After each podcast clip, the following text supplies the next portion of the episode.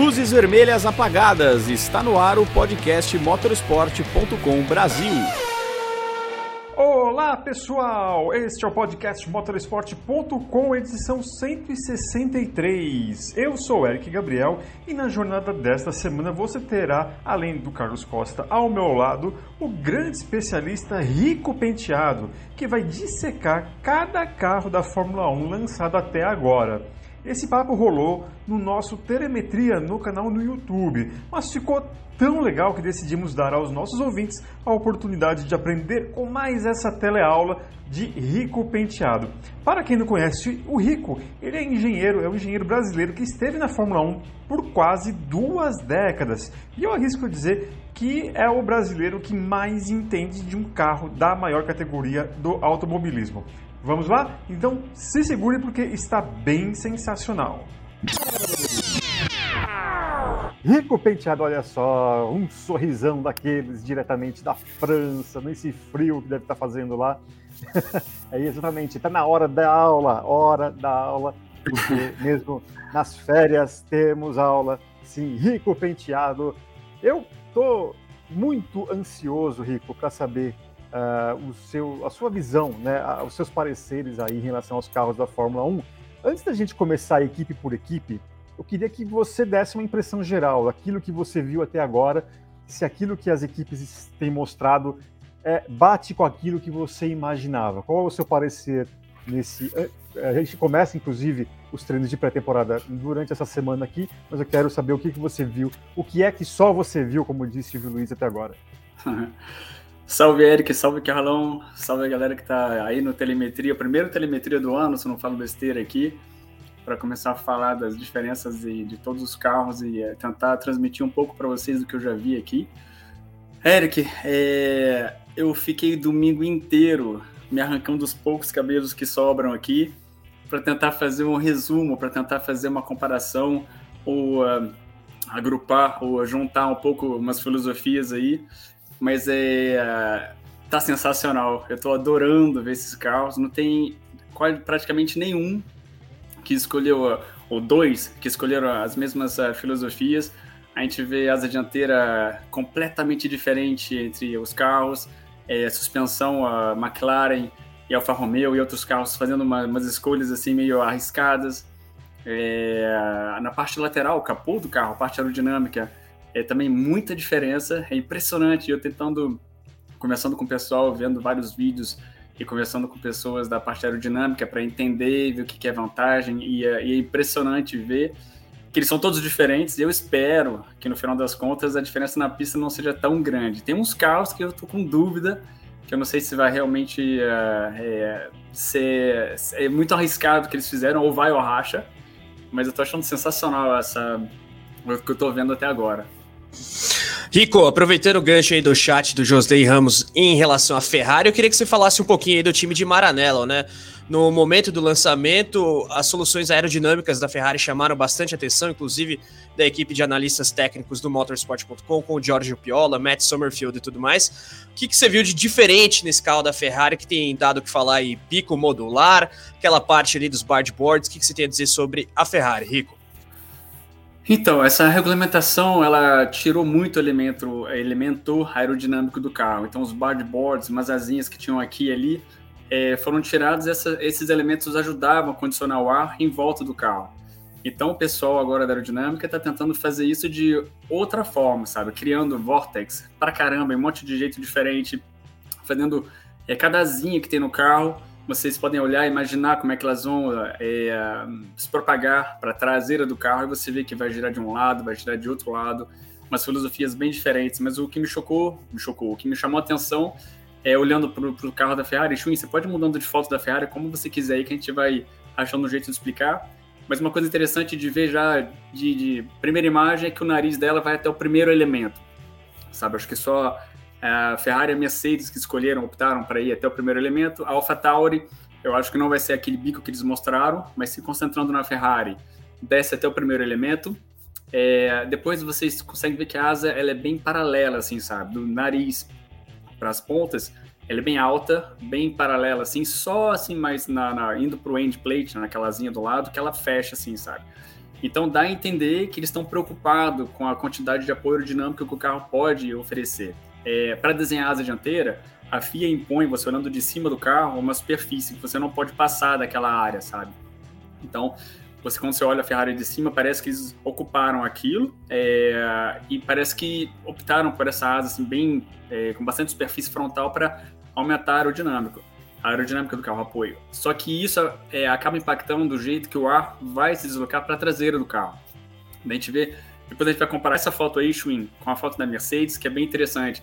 Vocês veem que tem a asa ali dianteira, a gente vê que tem quatro elementos e só pode usar quatro elementos. E os dois últimos elementos mais altos são os que a gente pode ajustar para dar mais ou menos apoio na roda dianteira, na asa dianteira, para empurrar o carro para baixo. Então a gente vê que a Ferrari tá, ela pode mudar os dois de uma vez só. A gente vê que aquelas pecinhas ali uh, metálicas onde a gente ajusta e está soprando o ar para fora. Mas a gente vê que a asa está ocupando muito a área frontal, sabe? Não tem assim como a Mercedes que a gente vai ver depois, que tem um mais é, se aproximando do nariz, ela baixa bastante para liberar o ar para baixo do carro, sabe? Então o que a Ferrari acabou escolhendo para consertar esse fluxo de ar? Eles colocaram a barra de direção é, para baixo do triângulo superior, sabe? Então você vê que tem um monte de barra ali em cima. Você vê que tem a câmera, logo em seguida tem a barra de direção, que é o que está escrito branco ali. Depois tem um triângulo superior. Isso aí funciona como um biplano, sabe? Você tem o ar que está subindo, bate primeiro na barra de direção para forçar ele para baixo, depois tem o triângulo também para forçar mais para baixo, sabe? E fazer o ar voltar uh, é, para o fluxo e alimentar o assoalho do carro. Então, é super interessante, a gente vai ver nas outras fotos, é, tem equipes como a Mercedes, que é essa barra de direção, do fato da asa deixar o ar passar para baixo, eles um, ah, integraram a barra de direção no triângulo superior, sabe? Então tem muita coisa diferente, a gente pode ficar aqui horas falando sobre cada detalhe, mas nessa parte dianteira da Ferrari foi o que me chocou, foi, foi essa escolha que eu acho que praticamente só a Alfa Romeo que fez uma asa parecida, é, a Williams um pouquinho parecida também, mas é super interessante mesmo. A Alfa Romeo a gente vai ver depois, a barra de direção já é uma outra é, filosofia, mas na Ferrari foi isso, na frente. Depois uh, tem muito debate falando sobre uh, é, push roda ou pull roda, que na verdade a gente vê nessa foto aí esse triângulo que uh, sai ali do 16 do, do charo descendo para a roda, quer dizer que é, é push roda, quer dizer que quando a roda vai subir com um efeito aerodinâmico, batendo na zebra ou até em contato com o solo, você vai empurrar as molas, sabe? E a outra alternativa que só a McLaren escolheu para a roda da frente, e a Red Bull também, mesmo se as fotos deles é, não dá para ver muito certinho, é o pull roda, que na verdade o ponto central é embaixo do nariz do carro, e esse, esse triângulo que a gente vê nessa foto, na verdade ele vai do meio do nariz para cima das rodas, sabe?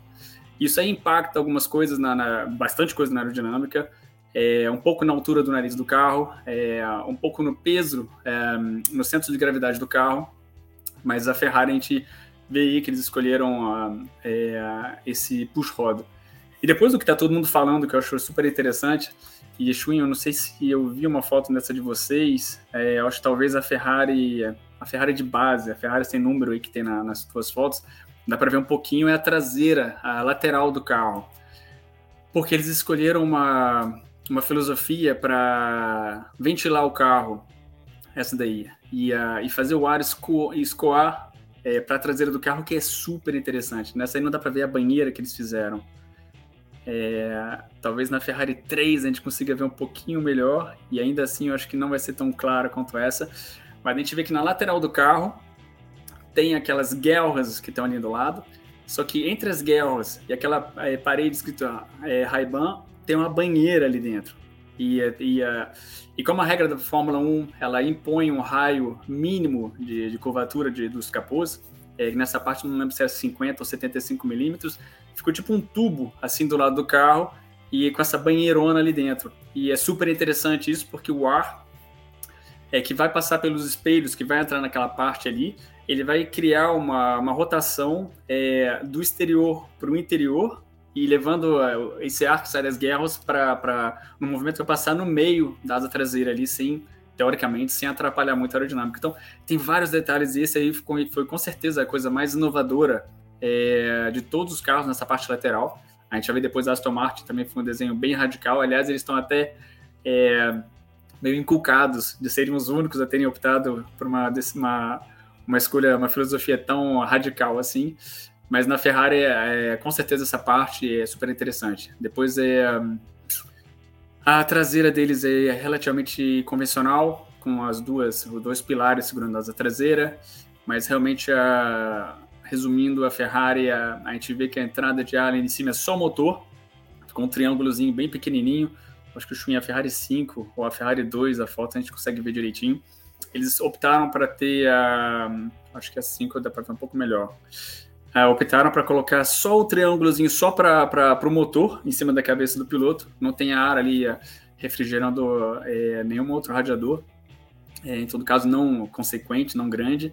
E realmente fizeram umas laterais bem grandes ali de entrada de ar para refrigerar todos os fluidos do carro.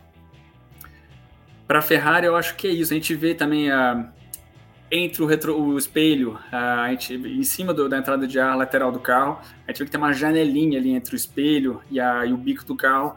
Aquilo ali também é para condicionar o ar que vai passar por cima dos radiadores e justamente tentar fazer esse efeito de, de rotação do ar e é, para passar no meio da asa traseira. Então, ficou um carro muito eu, particularmente, gosto muito da filosofia dele, sabe? Eu é, estudei bastante a lateral para ver é, o centro de pressão quando o ar bate embaixo da entrada de ar dos radiadores, é, como que ficou um, tipo um board é, invisível, sabe? Empurrando o ar para baixo, para os lados. É, eles fizeram um, uns canais do lado, na lateral do carro, acho que na foto 3 dá para ver de novo, ou na Ferrari 4, é, que é uma que a gente não viu ainda aí. Dá para ver que, uh, como ah, exatamente, a gente vê que embaixo da entrada dos radiadores ali, seguindo o desenho do cavalinho da Ferrari, aquela parte mais preta, a gente vê que o ar ele é empurrado para baixo e para e para fora. E ele tem um espaço ali embaixo, do, embaixo do, da Shell para passar é, um pouco por baixo dessa, dessa lateral, essa paredona da Shell aí. Mas é super interessante. Eu fiquei é, horas analisando com um, é, um engenheiro de aerodinâmica e parece que é um conceito muito interessante. Se funcionar, a questão que eu tenho é se vai funcionar essa banheira que eles colocaram ali em cima, porque dependendo da velocidade do carro e da, do, da velocidade da pista, é, da curva que ele vai passar, esse fenômeno vai ser mais ou menos eficiente, sabe? Você vai ter mais ou menos controle desse fenômeno. Então vai ser interessante ver é, se o carro funciona bem em todas as pistas, ou, ou se vai funcionar só em pista de alta ou pista de, ou pista de baixa. Isso vai ser interessante de acompanhar aí. Ô, ô Rico, uh, duas coisinhas. O primeiro, eu gostaria de saber se, na sua opinião, daria para ter algum tipo de diagnóstico de se foi uma, uma tacada certeira da Ferrari já nos testes de Barcelona dessa semana. E segundo, eu vou pedir para o Chuin já também colocar já as imagens da Mercedes para justamente você é, falando da Mercedes, mas também bem comparando uh, da Mercedes versus Ferrari, por favor. Ok. Uh, então, os testes de, de Barcelona é, não dá para comparar muito. É, cada equipe, porque um, tem uma, eles decidiram que não vão mostrar é, as imagens dos testes, não vão divulgar os cronômetros e tal. Então, cada equipe vai usar o método antigo, que é de ter alguém na, na no pit wall, é, dizendo qual é o cada carro que passa ali, sabe? Tem tem o beacon, que, vai, que é o cronômetro, e eles vão estar só ali é, dizendo, ah, esse foi tal carro, esse foi tal carro, é, para o pessoal acompanhar é, quem está mais rápido que o outro. Um, o problema desse, desse tipo de, de cronometragem é que você só pode realmente saber quanto cada carro é rápido quando eles fazem os long runs, que eles chamam. Quando eles botam gasolina para fazer 30 voltas, daí você sabe que com certeza ele tinha que ter tanto de gasolina para fazer tanta volta. Quando o carro sai e faz só uma voltinha, duas, três, cinco, você não sabe se ele saiu com 20 quilos ou com 100 quilos. Então é complicado você comparar isso. Sem falar que também os pneus é, tem uh, vários compostos diferentes, tem várias formas de, de camuflar o mapa do motor. Então é com certeza cada time vai saber aonde eles estão é, qual o tempo deles em relação ao ano passado, para poder estimar se foi se ganharam, se perderam em relação ao ano passado, isso que é super interessante. Mas em, uh, em relação às outras equipes, uh, vai ser muito difícil comparar elas. É, essa foto aí, é, Chuin, não sei se você tem uma, uma outra da Mercedes, porque esse desenho da Mercedes, na verdade, não é o carro deles que está andando. Eles divulgaram isso aí para o rendering mas se você, se você olhar para depois da foto da Mercedes 7, Schwinn, é, é, completamente diferente desse desenho aí. Então acho que nem sei se vale muito a pena comparar os dois. Mas lembrando que a gente acabou de falar é, da Ferrari, eu acho que dá para entender bem direitinho aí. A gente viu que o Ferrari, a Ferrari, os quatro elementos da asa dianteira estavam conectados no, no, bico de forma meio que paralela, assim, sabe? Era bem paralelo, assim, a, os elementos. A gente vê que a Mercedes não, desculpa. A gente vê que as Mercedes, quando chega perto do nariz, elas se esmagam, assim, e acaba criando um buraco ali, um, uma parte mais é, preta ali na foto, que é por onde o ar vai acabar entrando é, e alimentar o assoalho. Depois a gente vê que tem o triângulo inferior e é um pouquinho mais alto, virado para baixo, para realmente deixar super limpo essa parte da, é, do fluxo de ar. E além disso, a, a gente vê que parece mais. É, parece que tem menos elementos. Na verdade, tem sim. Tem os triângulos inferiores que estão ali logo em cima da asa dianteira. Depois tem uma barra bem espessa, assim, a, no meio, assim, em cima dessas câmeras aí que a gente vê, que na verdade tem o triângulo superior e a barra de direção. Então eles escolheram fazer é, uma asa só. Para quê? Para poder ter um pouco mais, uma corda maior da asa e poder pegar o ar que está mais alto e botar ele para baixo, sabe? Então todo o ar que acaba subindo pela asa da frente, eles acabam usando esse, esses dois elementos, que é a barra de direção e o triângulo superior, para dar um kick de volta para botar o ar para baixo. Então acho que é, é super limpo é, como filosofia, sabe? Estão realmente privilegiando a alimentação do, do fluxo de ar do, do assoalho e, é, e ficou super interessante. Outra coisa que dá para ver, comparando a Ferrari com a Mercedes, é que a Mercedes tem um bico, é, uma superfície é, é, em cima do nariz que é meio plana e as bordas são arredondadas. E a Ferrari fez muito mais arredondado. Isso aí pode é, mudar um pouquinho ou pode reduzir as perdas, no caso da Ferrari, quando o carro está em curva, sabe? Que o ar que vai escorregar pelo lado ali não vai criar vórtex. Então a Ferrari meio que optou essa, é, privilegiou algumas uh, uma, como é que fala, umas condições onde o carro estaria entrando em curva, entrada de curva, é, e, a, e a Mercedes mais um pouco mais de apoio aerodinâmico. É, depois a Mercedes também usou uh, é, usou o push rod como a Ferrari. A gente vê também que alguns carros a gente vai ver na, na McLaren ou vai ver muito bem nítido em outros carros é, que o fato de ter usado push rod é, você perderia um pouco em aerodinâmica é, ali onde ele conecta com as rodas, sabe? Esses dois bracinhos que descem assim, inclinados assim, onde ele conecta com a roda, poderia criar ali uma, uma superfície onde tem que nem uma mãozinha assim, sabe? Várias coisas e uns buraquinhos só no meio. E quando o ar passa por ali, assim, criaria atrás um vórtex. É, eles acabaram colocando ali uma, o brake scoop, que é o, as entradas de ar do freio, é, maiores até do que outras equipes, como a McLaren, que botou super pequenininho justamente para aproveitar esse ar e, uh, e o push rod acaba não sendo, não tendo muita consequência dessa, dessa parte onde ele se junta ali, sabe? Tem o, como tem o duto de freio, acaba não tendo muita importância. E depois eu não sei, Chuin, se a gente tem, uh, acho que a gente pode colocar outras fotos da Mercedes, um, acho que a 2 dá para ver, ou a 4 é super interessante, vamos colocar a 4 aí, que é algo super interessante para ver é, algumas coisas que eles escolheram aí. É, então a gente vê que a, a, entrada de ar do assoalho é gigante, sabe? Eles, todos eles podem é, colocar. Tem uma. É, você olhando o carro de cima mais uma vez, tem a, uma área delimitada pela FIA, até onde você pode ir para frente, sabe? E eles usaram de pressão dinâmica e várias outras coisas para é, usar a lateral do carro para empurrar o ar para fora. E até uma coisa muito malandra que eles usaram, não sei se vocês veem, em cima da gotinha do Petronas, embaixo do retrovisor, tem uma plaquinha cinza que vai da entrada de ar da frente até quase o S do Petronas. Isso é uma malandragem que eles usaram para fazer tipo um board.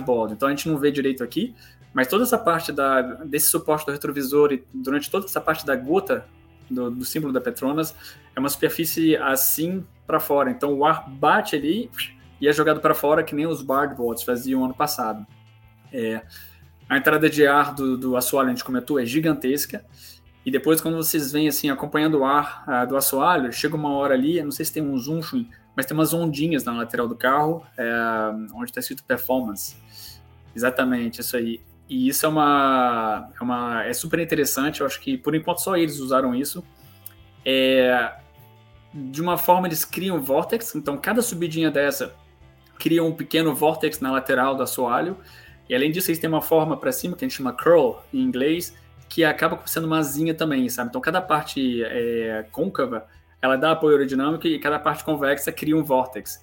E o Vortex, mais uma vez, é, é nesse carro, nesses carros de 2022, é super importante. Sempre foi. Mas é, como você tem menos elementos, você tem que saber exatamente onde você cria eles e o tamanho que você quer que eles criem, qual direção que eles querem que você tem que fazer eles rodarem. E o que, que é Vortex? Vortex é quando você tem uma, é, uma, uma superfície bem. É, como é que fala? Um ângulo bem vivo, sabe? Bem agudo. O ar, quando ele passa por ali, ele acaba criando um furacãozinho, assim, sabe? A gente via isso nas asas traseiras do carro. E esse furacãozinho ele vira um cone e vai crescendo, assim, sabe? É, para a traseira do carro.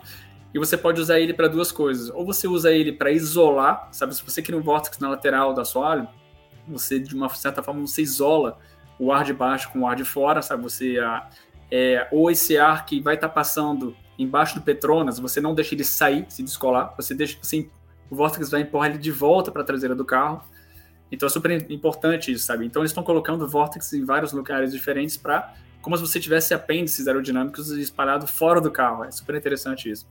Então, é, o da Mercedes, então eles usaram, essa foto é bem bacana, a gente vê o ar que passa por cima é, entre o espelho e aquela hum, plaquinha lateral que a gente acabou de falar, ele vai contornar meio que com essa forma vermelha aí que a gente vê nessa imagem do Schwinn, e esse ar que passa por fora, pela, que passa por debaixo do Petronas, vai acabar juntando é, com ele, sabe? Pelo, o vórtice vai acabar empurrando ele de volta e a traseira do carro ficou super estreita.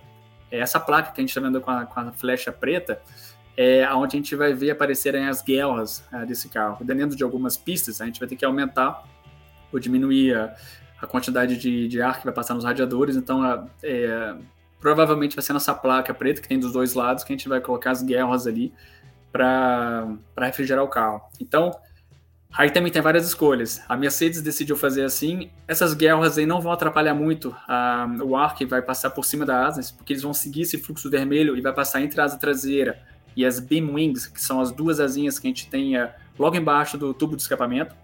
Então é, vai, vai sair por ali sem problema. Mas tem algumas equipes que realmente estão preocupadas com esse ar de atrapalhar, sabe? Porque se esse ar descolar e subir um pouquinho, ele, você perde o rendimento aerodinâmico na asa traseira. Então a gente vê que a AlphaTauri é, usou uma filosofia completamente diferente para ter certeza que não vai ter ar nenhum saindo na lateral do carro e tentando fazer a aerodinâmica funcionar bem, sem, sem uh, efeitos uh, colaterais da, do refriger da refrigeração do carro. É, a asa traseira da Mercedes é super complexa. É, o que eu acho bonito nesse carro é que ele é super simples a filosofia dele e complexa ao mesmo tempo, sabe? Então, eles colocaram ele só uma coluna é, que segura a asa traseira, que já alimenta o DRS, mas a gente vê que na forma dela não é só uma asa plana e é, com as pontinhas arredondadas, é super complexo o desenho dela e é, parece que tem muita eficiência, sabe? Tô, tô querendo ver é, como é que vai ser é, nos treinos.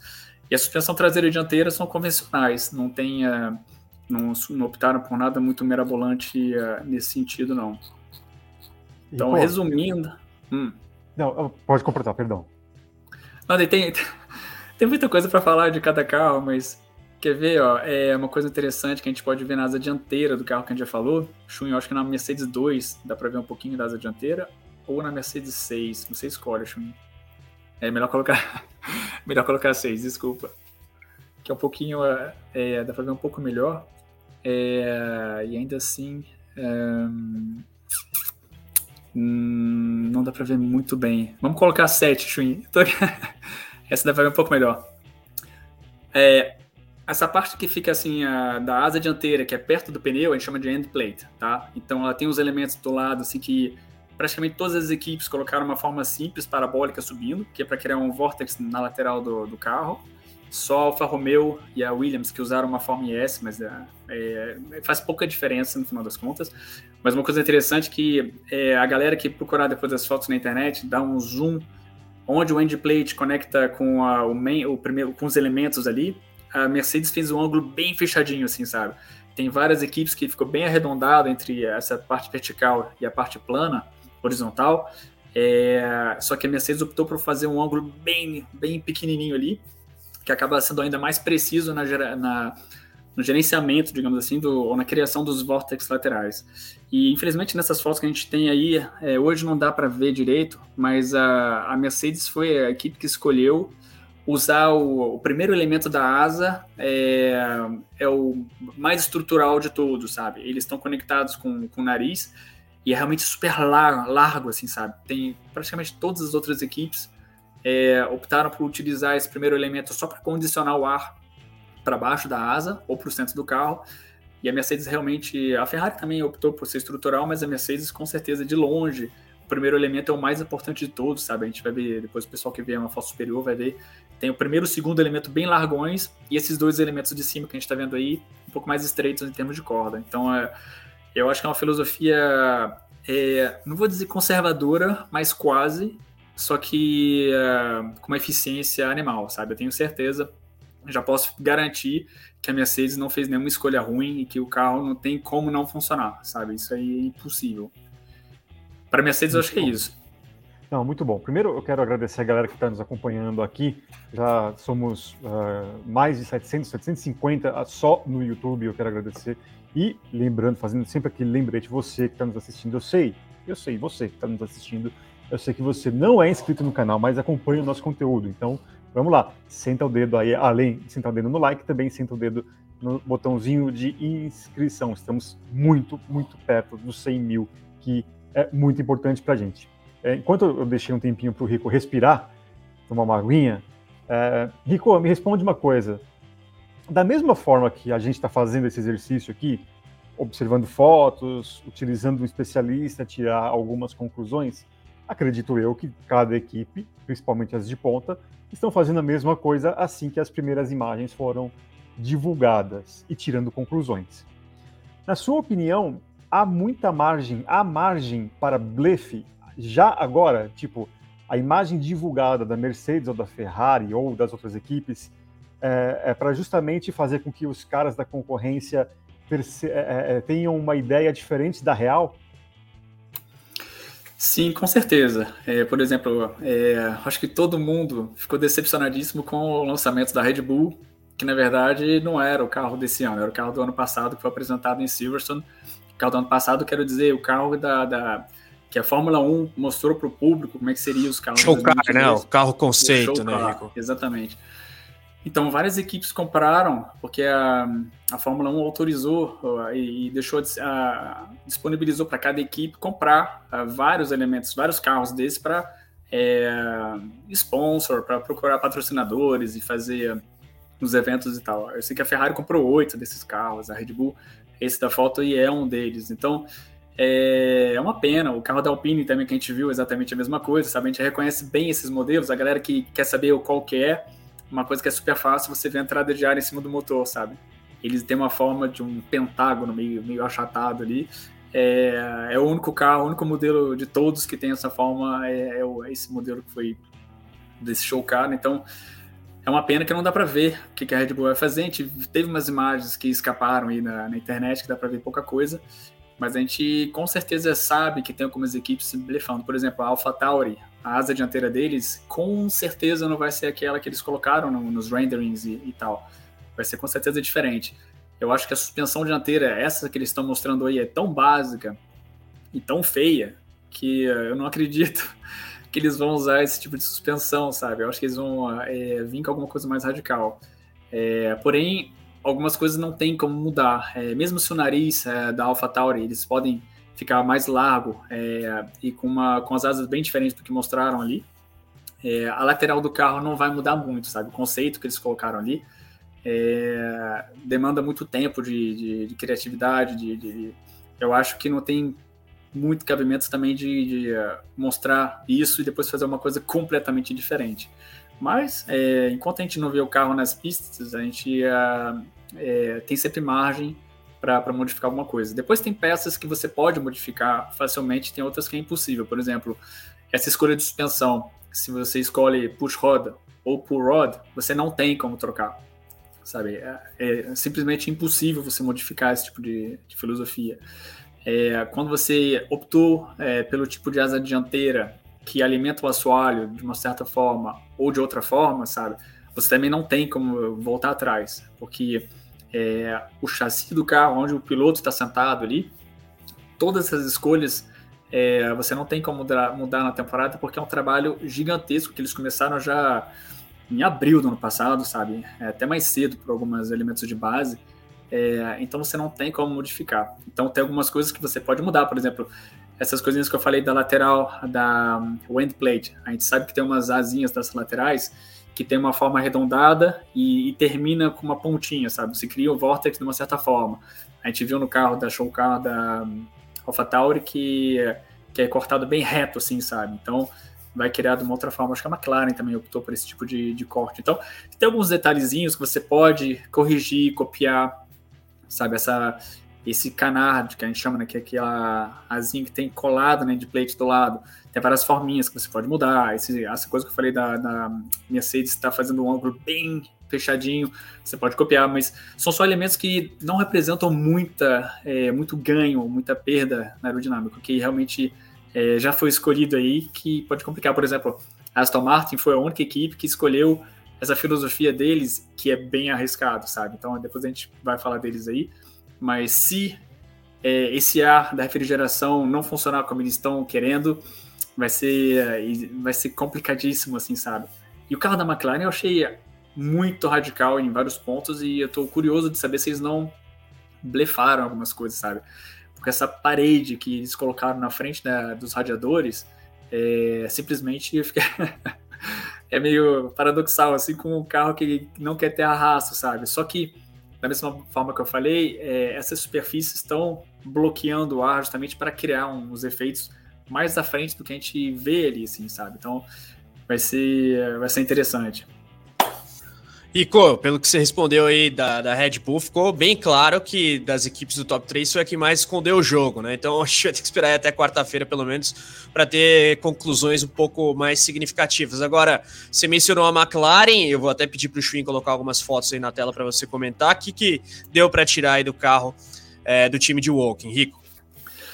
Então, a McLaren, se a gente começar ao contrário, eu não sei, Schwinn, se a gente tem bastante foto deles, é, mas tem várias ilustrações, mas eles escolheram uma opção completamente contrária é, em termos de suspensão a todo mundo. Sabe, a suspensão dianteira, praticamente todo mundo é, colocou a, a push, um, que é aquela que vai fechando assim no nariz na parte de cima, e a McLaren é ao contrário, eles escolheram a, a pull, que na verdade ele é preso no, no centro do nariz, embaixo do nariz, e vai para alto das rodas, assim, sabe? E isso você, do jeito da. Eles escolheram isso também é, pelo fato que eles colocaram uma, o duto de refrigeração dos freios bem pequenininho, então eles estão favorecendo muito o ar que passa entre os pneus e o nariz, mas mais para fora, assim, sabe? Não é o ar que vai para baixo do, do assoalho por enquanto, é, realmente estão canalizando e passando por ali pela, pela lateral de uma forma bem, bem interessante. Aí dá para ver essa foto aí, um pouco falando sobre a escolha da, da parte traseira também, que eles escolheram uma teoria, é uma coisa completamente diferente que só Alfa Romeo escolheu também, que é o push roda também na traseira. Quer dizer o quê? Quer dizer que a suspensão, a parte que move assim das rodas traseira, estão fixadas, é, fixas na parte da roda embaixo e em cima da caixa de câmbio. Então você fazendo isso para o centro do carro, você acaba aumentando muito a superfície onde o ar pode passar por ali. É, você vendo essa foto ali, essa, esse círculo da esquerda, a gente vê a roda, a gente vê a, a, lateral do carro ali em preto e a gente vê que do, o, fato de ser a, o push-roda acaba criando mais espaço ali. A... Aliás, esse desenho tá até, até interessante de ver como é, que, como é que criou o espaço. Mas resumindo é isso, então se tem mais volume, o ar teoricamente passa mais limpo. É, foi uma escolha que também a Alfa Romeo escolheu. E pra, eu acho que só eles dois, só essas duas equipes escolheram esse tipo de, de suspensão. A Red Bull na frente, eu acho que escolheu igual a McLaren, acho que uh, também colocou o Pool na frente, mas a traseira a gente vai ter que esperar as fotos de quarta-feira para identificar. Em relação à asa dianteira, não tem assim, uh, mesmo se eu vi uns desenhos passando é, é, com umas coisinhas cortadas, eu acredito que tenha sido mais um bug do rendering que eles fizeram no, no lançamento do carro do que um apêndice aerodinâmico. Você teoricamente não pode fazer eu acho que é a foto 2, a McLaren 2, Schwinn. É, apareceu uma, na, nas fotos de lançamento do carro, apareceram uma, umas coisinhas estranhas na lateral, mas eu acho que isso aí não existe. Eu acho que isso aí foi só na o cara do Photoshop que juntou as fotos ali com o patrocinador e tal, juntou errado. Talvez eu esteja falando besteira, tá? Não sei se eles acharam um jeito é, milagroso de fazer esse tipo de peça aí, mas eu acho que não. É, fora isso, o que me chocou bastante no carro da McLaren, como eu falei, foi é, as entradas de ar laterais. É, realmente não tem é, nenhuma forma favorecendo é, o ar a passar uh, pelas laterais do carro, é, pela parte de baixo, sabe? Realmente é um paredão, o ar vai estar tá, batendo naquele paredão e passando, sendo jogado para fora e um pouco para baixo, que vai alimentar o assoalho do carro. E depois, logo em seguida, o carro fecha muito. E a traseira é bem parecida com a traseira da, da Mercedes. Ah, essa foto dá para ver direito. Então, eu dar um zoom aí bem na, nessa parte de entrada de ar dos radiadores, na lateral aí, exatamente aí. Aí, tá vendo? Tem essa essa parte laranja da lateral ela desce vertical praticamente, sabe? Muito pouco para o centro. Então o ar vai ter que passar por toda aquela borda, mesmo se uh, parece, dá a impressão que da mesma forma que a Mercedes, eles não foram até a, a, a, lateral poderia ser ainda mais larga, sabe? Só que eu acho que eles optaram por fazer um pouco mais estreito, justamente para esse ar que é jogado para fora não tenha que ir muito longe e frear muito o carro antes de voltar para a traseira. Mas mesmo assim é uma decisão muito radical. Eu acho que tipo assim, ó, instintivamente, tá? Eu não sou engenheiro aerodinâmico, eu só conversei com muita gente e aprendi escutando, mas eu diria que o carro da Aston Martin seria favoreceria mais a é, pista de alta e o carro da McLaren mais pista de baixa, sabe? Porque esse paredão aí com certeza vai favorecer muito esse tipo de, de é, aerodinâmica do, em volta dele, só que eu acho que vai criar muito arrasto em, em pista de, de retas longas. Então, só jogando aqui umas, umas ideias que vieram que não tem é, como você é, quantificar se você não tem os dados de, de, aerodinâmica, né? Não tem como. Tem muita gente comentando sobre a aerodinâmica dos carros, só que não tem como você analisar se você não tiver os dados, né? E. Uh, é, mas foi uma, uma escolha interessante. Aí dá para ver a suspensão dianteira, eu dar um zoom aí pra gente ver. Uh, parece o X-Wing, a gente vê o triângulo inferior indo para baixo, a gente vê o push o pull roda, na verdade, indo para cima. Então, uh, nesse meiuca aí uh, do nariz ficou meio complicado, meio denso, com criando ali um monte de efeito aerodinâmico, é, não vou dizer nefasto, mas que não é muito bonito, digamos assim. Tem as câmeras que estão tá ajudando um pouco isso, mas a gente vê que quanto mais para fora da, da, suspensão, mais limpo é e favorecendo bem esse deslocamento do ar que vai passar por justamente pela lateral dessa dessa é, garrafona que ficou, esse coke que a gente chama aquela essa parte lateral dos radiadores que ficou realmente muito vertical. Eu acho que McLaren é isso. Maravilha. Isso é muita coisa, o Rico. Não... é muita coisa mesmo. Olha só, estou uh, passando aqui mais uma vez para lembrá-los uh, de fazer a inscrição no canal, dar o like aqui na nossa live. Uh, e também eu vi que tem muita pergunta bacana. O programa é ao vivo, são 16 horas 41 minutos, horário de Brasília. É, vale lembrar que tem as, muitas perguntas legais aqui que eu já vi é, no chat e também no superchat. Mais adiante a gente vai ler e o Rico vai responder. Rico, eu fiquei curioso com o seu parecer sobre a Aston Martin, né? Que eu acho que a gente pode parafrasear um pouco o futebol, né? Quando alguém cobra um escanteio ali, a, a defesa rebate. Aí você está na entrada da área, você pega a bola de primeira Aí você tem duas opções: ou você manda na gaveta, ou manda pro, do outro lado do estádio. É, explica pra gente se o, o, no que a Aston Martin radicalizou, né? E se, na sua opinião, a bola vai na gaveta ou vai para fora do estádio? Então, é, a Aston Martin, de todos os carros que eu vi agora, Alfa Romeo também foi interessante, mas é, eles trabalharam em a gente vê que teve muito, muito, muito trabalho já mostrado, assim, sabe? Tem alguns carros que eu tenho certeza que uh, vão aparecer, ou só vão mostrar realmente tudo quando chegar mais perto da, das corridas, mas a Aston Martin já, no lançamento do carro, já mostrou a versão que foi usada na pista, e a gente vê que é um carro super interessante. Então, Chuin, vamos começar aí. A gente já pra, pela asa dianteira do carro, uh, nessa foto dá para ver bem, e uh, tem até as fotos da Aston 13, 14 também, qualquer uma, assim, a gente vai vendo aí. Mas essa, eles optaram para usar esse primeiro elemento da asa dianteira, que é o mais para frente, mais para baixo, só para condicionar o ar que vai passar embaixo da asa dianteira. Então não é estrutural e a corda dele é bem, bem fina, assim, sabe? Então a gente dá para ver claramente nessa foto que o centro está muito acima do limite imposto pela FIA, sabe? A FIA ela impõe o limite para você não tocar asa no chão. É, não é, não é, não é para tocar, é para evitar que as equipes façam umas corridas malucas em, na aerodinâmica, então eles impõem uma, uma altura mínima ali. A gente vê que a Aston Martin optou para ter embaixo do nariz bem alto, para quê? Para condicionar o ar e favorecer o ar ir para o meio do carro e na entrada do, do assoalho do carro. Então isso já ficou é, super nítido a escolha que eles fizeram, essa dá para ver muito bem ainda. Ah, os outros elementos são super trabalhados e a gente vê que a forma que eles conectam no nariz é, é para realmente diminuir é, toda a parte de arrasto, sabe? Eles fizeram de uma forma muito interessante.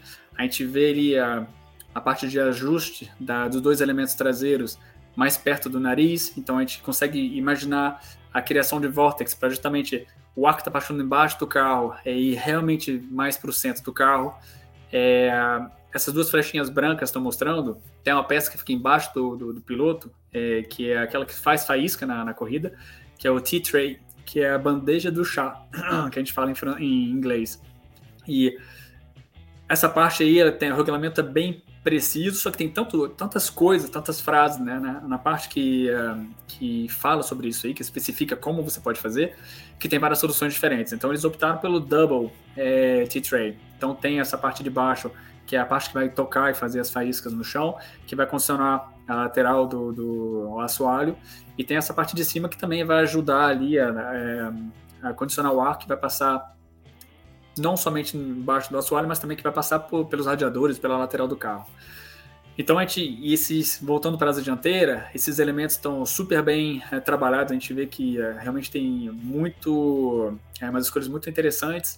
É, o fato deles terem optado para levantar o nariz, é, o, o nariz, a, a, parte central da asa, o que acontece? Você tem menos apoio aerodinâmico. Quando a gente vê então esse carro de cima, a gente vê que os dois elementos escuros ali, os terceiro e quarto elementos, eles são super largos e super altos. Então, para compensar o fato deles terem perdido apoio aerodinâmico, né, essa foda para ver bem direitinho, terem perdido é, efeito aerodinâmico no centro, na, nos primeiros elementos ali, eles estão compensando com esses, o terceiro e quarto elemento bem crank, a gente chama, com bastante curva assim para cima, é, para realmente aumentar o apoio aerodinâmico.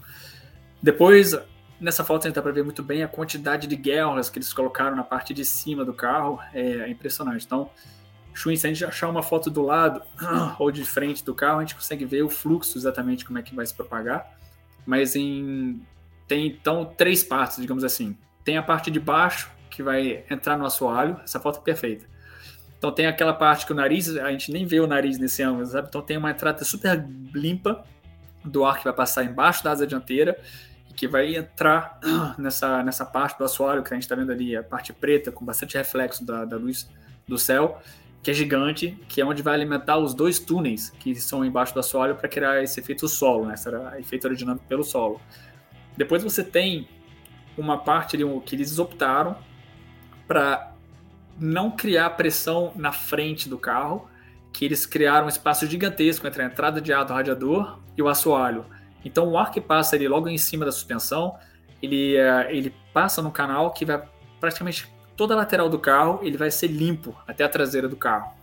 Então você tem essa segunda camada, tem um assoalho embaixo, tem esse ar que passa por todo lado do carro super limpo e tem esse que vai passar por cima do carro, sem contar esse que passa pelos radiadores, lógico.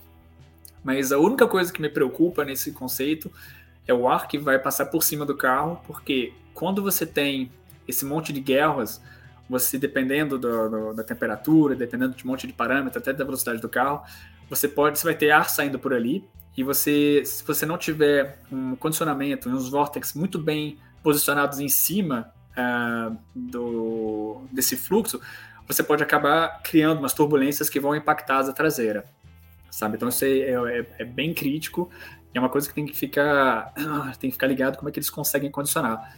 Eu acho até estranho eles terem usado essa foto, a gente dá para ver que uh, parece Barcelona, é tanta guerra assim uh, no inverno, sabe? teoricamente você usaria muito menos uh, guerras e colocaria só em circuitos como Singapura ou uh, circuitos assim bem quentes, tipo Budapeste, você colocaria o cooling no máximo. Então é uma escolha super interessante, a gente está muito bem nessa daí. É, resumindo, Shuin, se você conseguir zoomar entre as duas rodas, A gente vê o ar que passa pelo assoalho, tem o ar que vai seguir super de uma forma super limpa toda essa linha amarela embaixo do conizão, e tem o ar que vai entrar para refrigerar o, o, os fluidos que vai sair pelas guerras.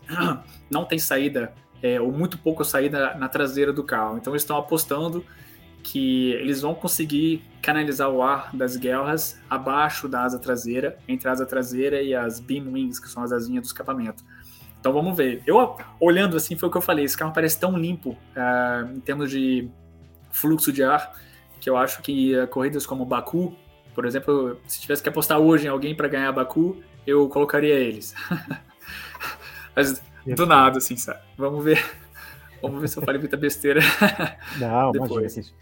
Olha só, é, passamos de mil, gente, mil pessoas assistindo aqui nossa nosso segundo telemetria dessa é, oficina. Olha só.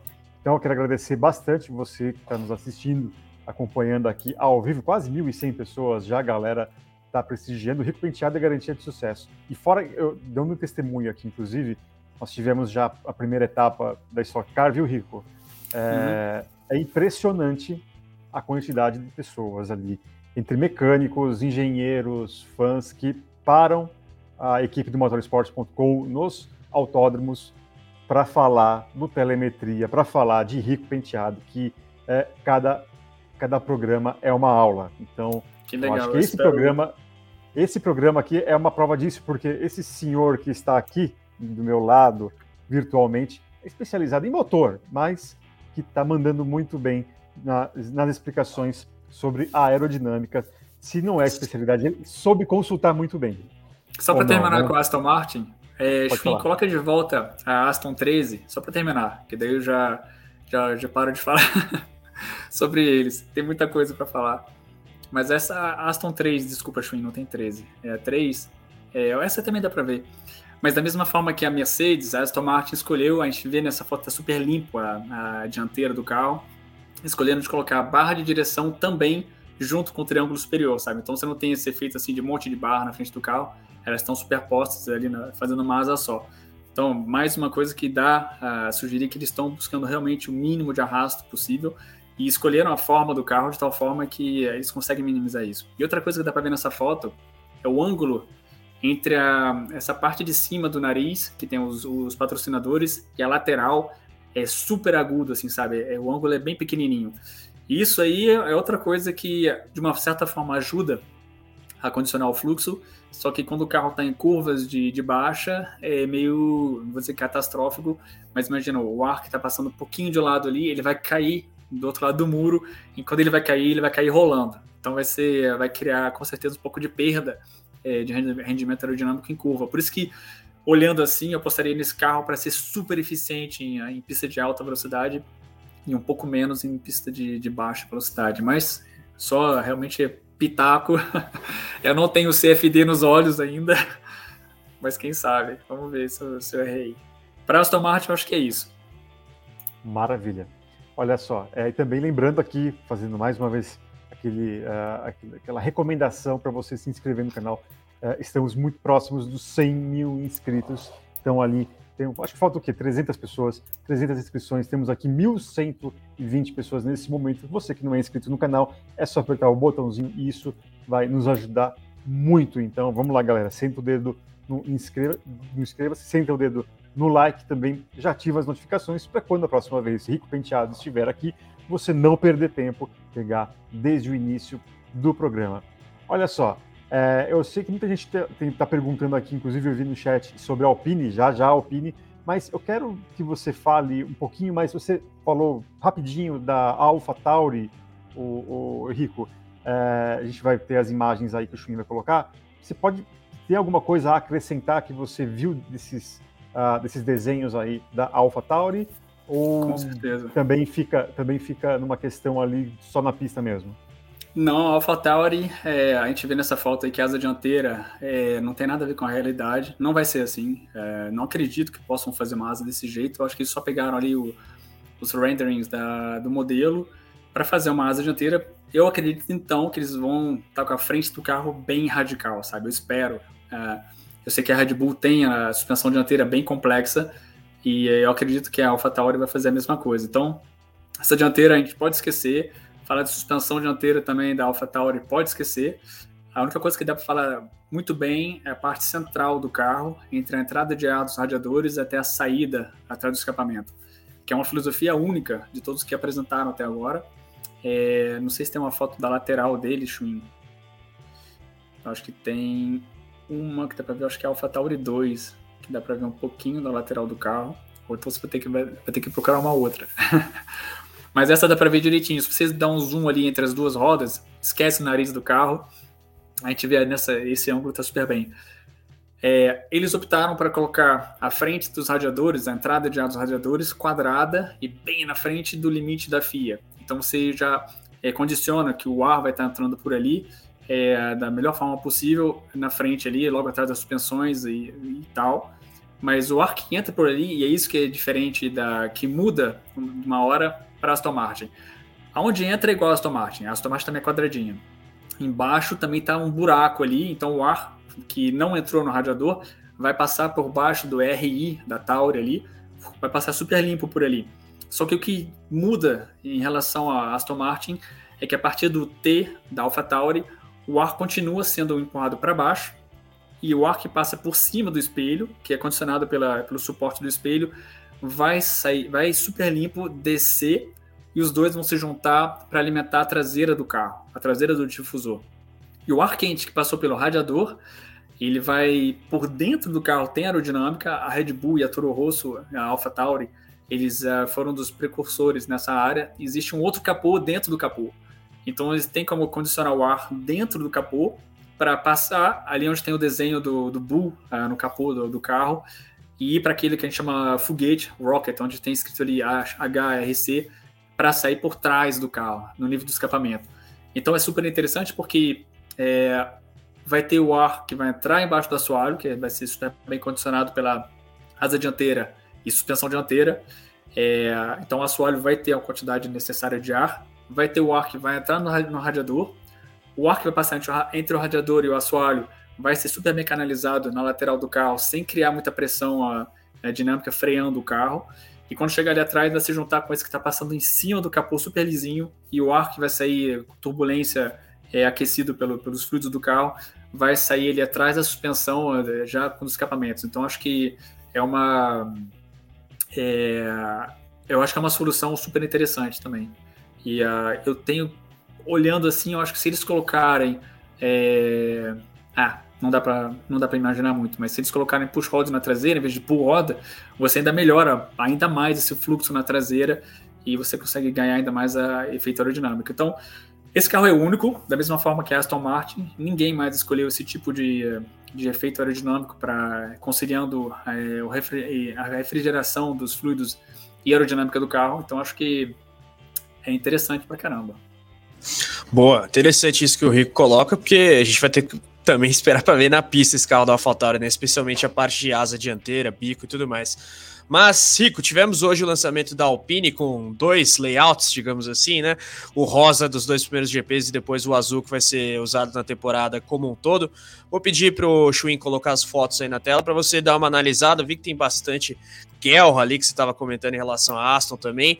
É, o que, que dá para tirar desse carro da Alpine, Rico?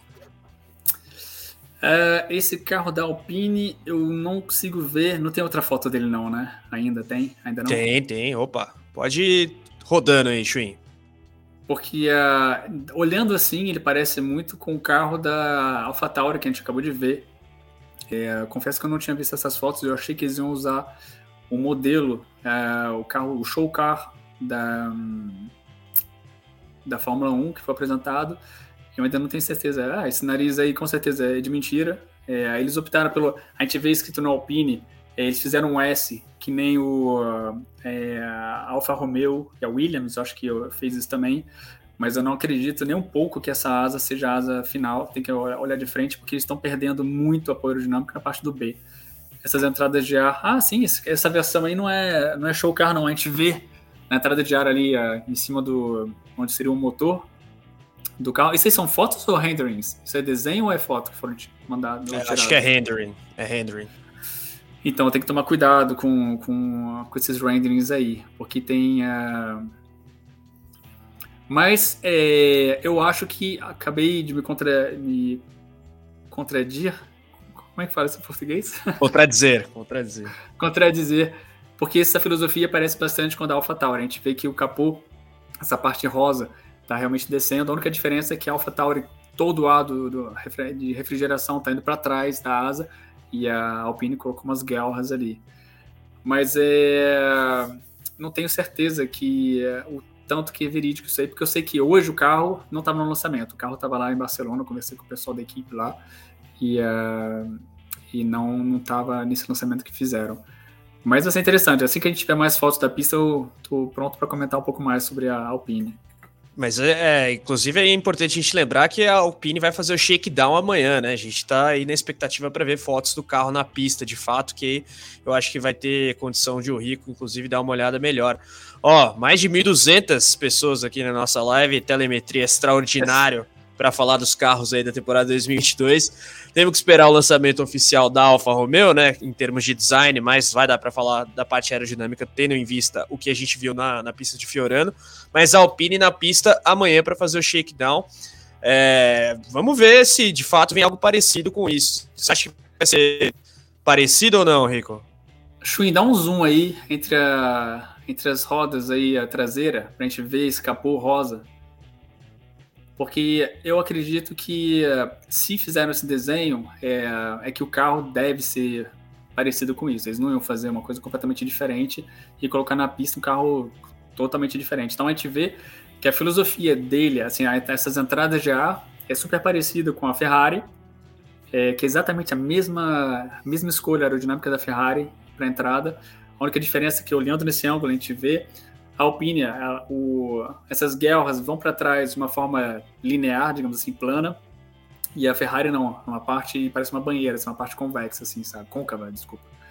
Então isso é, é, a diferença. Isso aí lembra também a filosofia. Esse carro aí lembra a filosofia da AlphaTauri, que desce plano para a traseira do carro. Você deixa o ar que passa embaixo da, da entrada dos radiadores fluir tranquilamente pelas laterais e eles vão se juntar ali atrás antes do, do sistema de suspensão traseira, que neles aí eles escolheram o pull, pull rod, e uh, para ver como é que funciona. Não é, olhando assim, é, ainda tem uma bolha ali atrás, aquele, aquele capô tá meio gordinho ainda, pelo que uh, eu discuti com o pessoal da Alpine, eles fizeram um monte de esforço na parte de integração do motor para reduzir ao máximo uh, o volume do motor, sabe? E de uma forma realmente radical.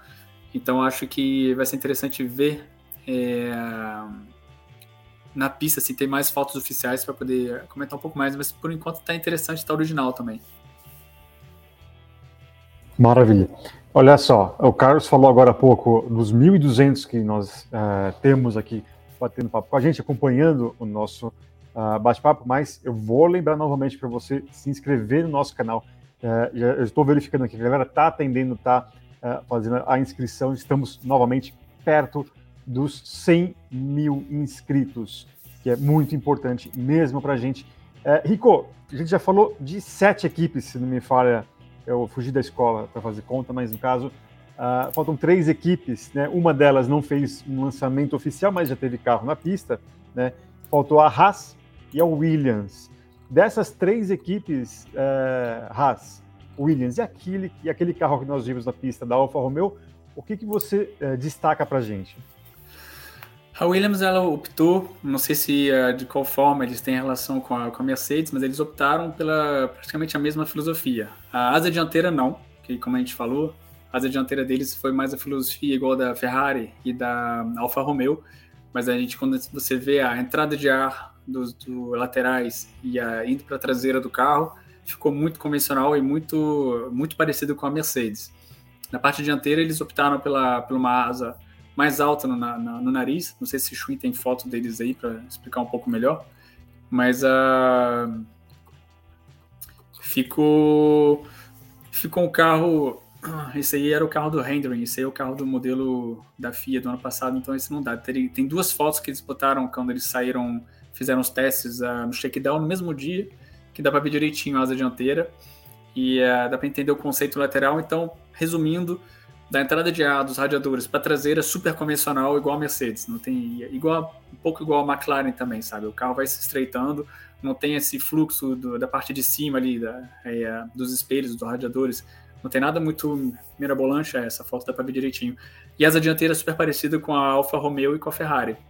É muito menos trabalhado do que a Alfa Romeo e, uh, e que a Ferrari também, mas semelhanças. O bico a gente vê que onde tem os sponsors, os patrocinadores, ele é super arredondado. A Ferrari fez a mesma escolha. Então, com certeza, esse lance de ter esses elementos altos ali no nariz do carro acaba meio que pedindo para fazer esse tipo de escolha.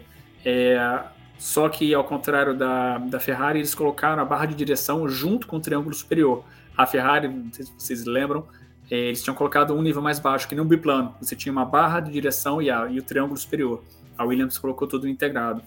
Dá para ver também que o duto, o fato deles terem colocado push rod, igual a Mercedes também, eles colocar, colocaram os dutos de freio gigantescos ali, sabe? Eu acho que é o maior de todos que eles podem utilizar para ter um pouquinho de efeito aerodinâmico também, meio que empurrando o ar um pouquinho para baixo ali é, do, dos dutos de freio. É, e fora isso, não tem muita. É, não, tem, não é uma solução muito é, original. A gente vê nessa foto, se você dá um zoom, tem uma bolha ali no capô atrás da roda dianteira. Essa bolha ali é a barra de crash test lateral do carro. Sabe, você tem que respeitar, você tem uma barra, tem um comprimento de tanto e tem um choque de tanto que ela tem que aguentar. E eles colocaram ficou essa verruga ali a, a, atrás da roda dianteira ali, a, logo atrás do assoalho. Mas a gente vê nessa foto que o carro depois da, da lateral ele fecha muito vertical, sabe? Ah, tem outros carros como a Alpha Tower que ficou duas partes, duas seções. O, o Aston Martin é completamente oposta a essa, sabe que tem uma toda a lateral do carro é gordinha, assim, até a traseira. A Mercedes, McLaren a Williams, não. Passou do radiador e fecha direto ali. Vão ter guerras que vão aparecer nesse carro também na, na, na lateral.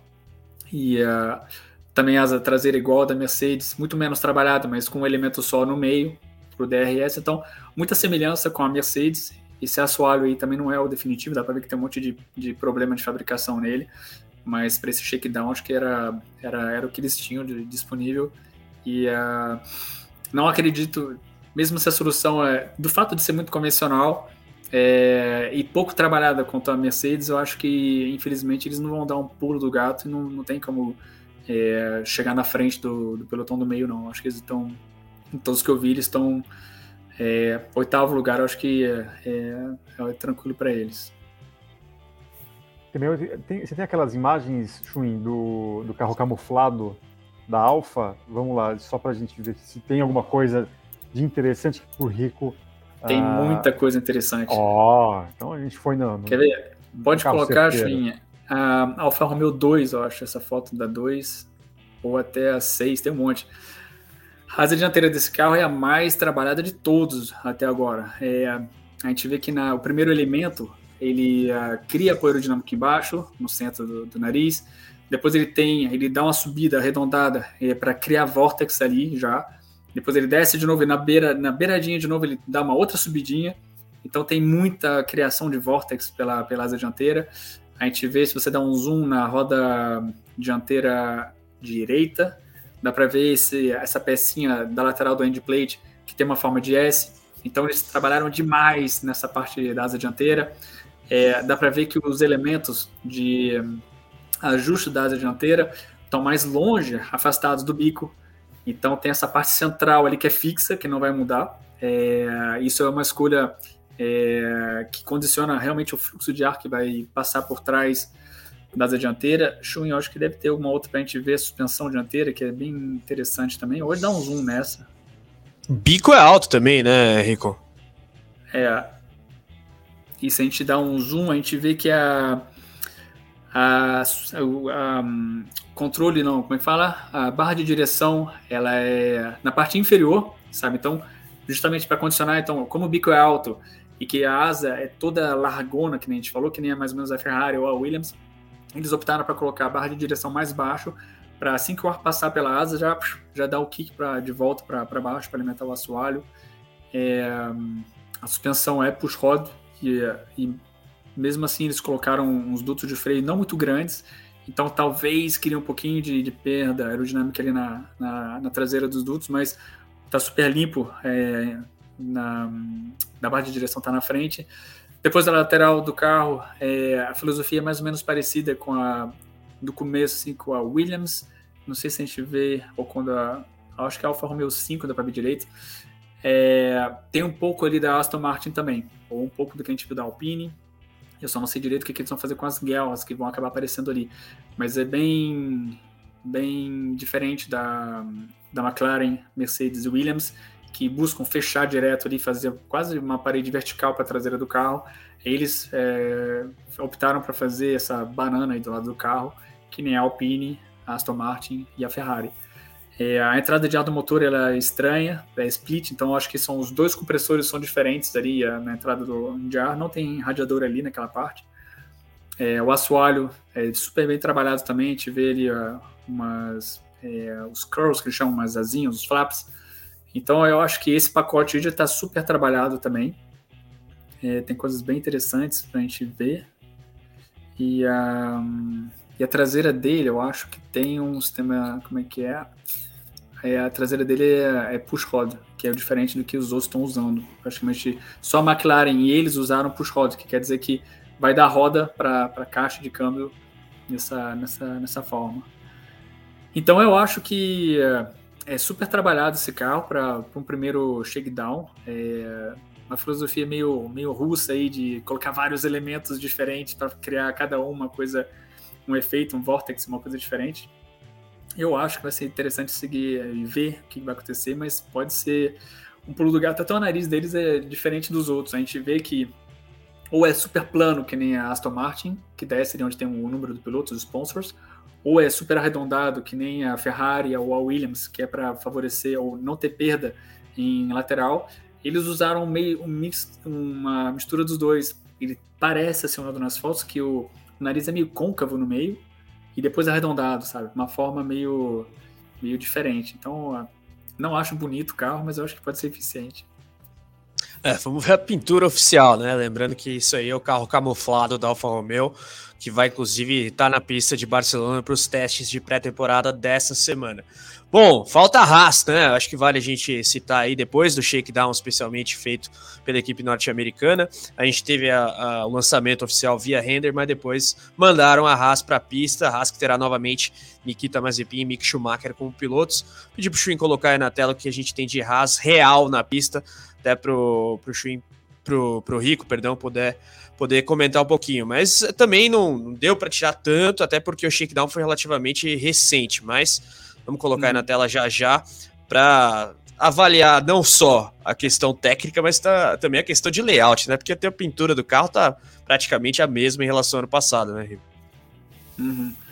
Então, o carro que eles mostraram no lançamento pela internet, ele é super básico. A frente, o nariz dele, a gente ia, é, tinha dúvida se não tinha sido, mais uma vez que nem a AlphaTauri, só uma modelização deformada do carro, da, do modelo do show car. Mas tem uma coisa, umas coisas interessantes, que a, a entrada de ar a gente vê aí é parecida com a da Alpine, mas muito mais estreita, é parecida também com a filosofia da Ferrari e com a da Aston Martin, mas é, empurrando bem o ar para fora ali, é, como os antigos boards. Mas a asa dianteira, é, não acredito que eles tenham usado. Não sei se o Schwinn já tem fotos da, do, de hoje, mas da. Então, nessa foto a gente vê que tem um, uma mistura dos dois. É, começa como a Alpine e termina como a McLaren, sabe? Então é um conceito que dá para entender. É, não é nada mirabolante, não tem nenhuma solução assim a, é, que ninguém tenha pensado. É, foi uma escolha técnica, bem básica, mas o carro de hoje eu acho que tinha umas coisas que eu achei até meio estranho, em termos de. Ah, tá vendo? A dianteira completamente diferente do rendering, mas a filosofia da Ferrari. Então, a, é, com os elementos todos bem paralelos, para maximizar o, o, o, a pressão aerodinâmica, relativamente alto para condicionar o ar para baixo do carro, mas um desenho super simples, a lateral do carro é bem, bem pouco trabalhada, eu achei até que ela ia fechar mais pelas fotos que a gente viu, uh, do que a como seria a, a McLaren ou a Williams, mas a gente vê que na verdade não. Então, nada muito pouco trabalhado o primeiro elemento. Todos os elementos da asa, muito simples, muito básico. Aliás, até o, se você dá um zoom nessa flecha vermelha aí, Schwinn, foram os únicos que optaram por um canal ao contrário, eu acho. Ah, é? eles fizeram um sistema de canal que dá uma descida e dá uma subida no final, original. Não sei, é, não sei o que, que vai acontecer com isso, mas a gente vê também que exatamente como a Ferrari, é, eles usaram a barra de direção como efeito biplano que eu falei. Então tem a barra de direção e a suspensão superior que são não tão é, integradas uma na outra. Então isso é para aumentar esse kick de empurrar o ar de volta para a entrada de ar. É, tem umas entradas, umas saídas, umas guerras ali logo em cima do Haas, é, dos capôs ali laterais, que é super básico. E eles colocaram uma coisa bem estranha na, na nessa. Como é que fala isso em português? O shark fin, que é no meio do carro, aquela nadadeira de tubarão ali que colocaram ventilações ali, que eu acho que não tem não tem muito nexo, sabendo que se descolar e que for para asa traseira não funciona nem um pouco. É, mas mais uma vez eu não estou pre pre pretendendo ser engenheiro aerodinâmico baseado em fotos que eu acabei de ver. Então tem que respeitar a galera e é, com certeza tem muita gente trabalhando nisso aí. É, mas é bem simples, essa aviação é super simples, eu acho que não tem nem como comparar esse aí com, a, com uma Ferrari, como uma Mercedes, um, ou mesmo com a Alfa Romeo, em termos de, de complexidade do carro. Este foi o Rico Penteado e mais uma teleaula que foi o nosso Telemetria. Eu gostaria de agradecer a sua audiência nessa edição e faço questão de lembrá-lo de seguir o motorsport.com nas redes sociais. Estamos no YouTube, Facebook, Instagram, TikTok, além do nosso canal no YouTube. Então, aguardo vocês para a próxima. Tchau, tchau!